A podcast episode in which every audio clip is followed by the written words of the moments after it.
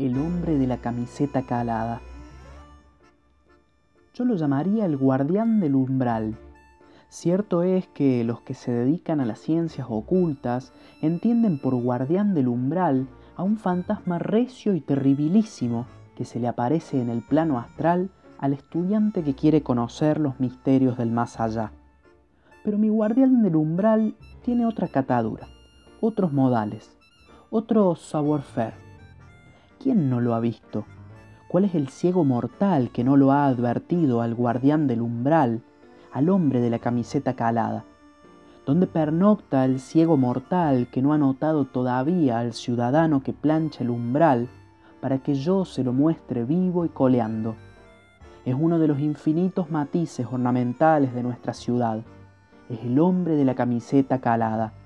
Dios hizo a la planchadora y en cuanto la planchadora salió de entre sus manos divinas con una cesta bajo el brazo, Dios, diligente y sabio, fabricó a continuación al guardián del umbral, al hombre de la camiseta calada, porque todos los legítimos esposos de las planchadoras usan camisetas caladas y no trabajan. Cierto es que buscan trabajo y que ellas se acostumbran a que él trabaje en el trabajo de buscar trabajo, pero el caso es este. Usan camiseta calada y hacen la guardia en el umbral. ¿Quién no lo ha visto pasar? Por lo general, las planchadoras viven en esas casas que en vez de tener un jardín al frente, tienen un muro, disfraz de tapial y conato de medianera, donde se puede leer taller de lavado y planchado. Luego, una escalerita de mármol sucio y en el último peldaño, solitario, en mangas de camiseta calada, erguidos los mostachos, cetrina la facha, renegrida la melena, agria la pupila, calzando alpargatas, está sentado el guardián del umbral, el legítimo esposo de la planchadora. ¿Cuándo aparecerá el Charles Louis Philippe que describa nuestro arrabal tal cual es? ¿Cuándo aparecerá el Quevedo de nuestras costumbres, el Mateo alemán de nuestra picardía, el hurtado de Mendoza de nuestra vagancia. Entre tanto, démosle a la Underwood.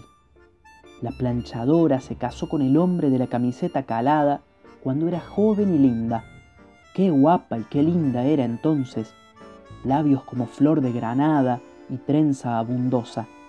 Bajo el brazo, la cesta envuelta en media sábana. Él también era un guapo mozo. Tocaba la guitarra que era un primor vivían en el conventillo. El mozo pensó bien antes de decidirse. La madre de la muchacha tenía el taller. Pensó tan bien que después de un amorío con guitarra y versitos del extinto picaflor porteño, se casaron como Dios manda.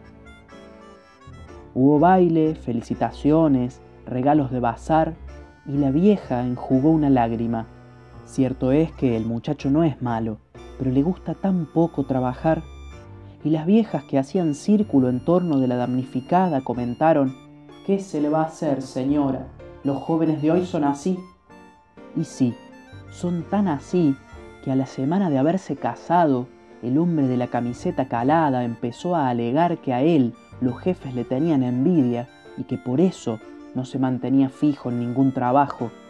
Y luego le espetó a la suegra que el trabajo que le querían dar no estaba en consonancia con su abolengo y la vieja, que se moría por lo del abolengo, porque había sido cocinera de un general de las campañas del desierto, le aceptó, refunfuñando al principio, y así, un día y otro, el hombre de la camiseta calada le fue esquivando el cuerpo al trabajo, y cuando se acordaron madre e hija, ya era tarde. Él se había apoderado del umbral. ¿Quién lo sacaría de allí? Había tomado jurídica y prácticamente posesión del umbral. Se había convertido automáticamente en guardián del umbral. Desde entonces, todas las mañanas de primavera y de verano se le pudo contemplar sentado en el escalón de mármol o de tierra romana del conventillo, impasible, solitario. El ala del sombrero sombreándole la frente, el torso convenientemente ventilado por los agujeros de su camiseta calada, el pantalón negro sostenido por un cinturón, las alpargatas aplastadas por los calcañares. Mañana tras mañana, crepúsculo tras crepúsculo. Qué linda vida la de este ciudadano. Se levanta por la mañana tempranito y le ceba un mate a la damnificada, diciéndole, ¿te das cuenta qué buen marido que soy yo? Luego de haber mateado a gusto, y cuando el solcito se levanta, va al almacén de la esquina a tomar una cañita, y de allí, tonificado el cuerpo y entonada el alma, toma otros mates, pulula por el taller de lavado y planchado para saludar a las oficialas, y más tarde se planta en el umbral. A la tarde duerme una siestita, mientras su legítima esposa se desloma en la plancha. Y bien descansado, lustroso, se levanta a las cuatro, toma otros mates y vuelta al umbral a sentarse, a mirar pasar la gente y a darse esos interminables baños de vagancia que lo hacen cada vez más silencioso y filosófico. Porque el hombre de la camiseta calada es filósofo. Bien lo dice su mujer tiene una cabeza, pero... Ese pero lo dice todo.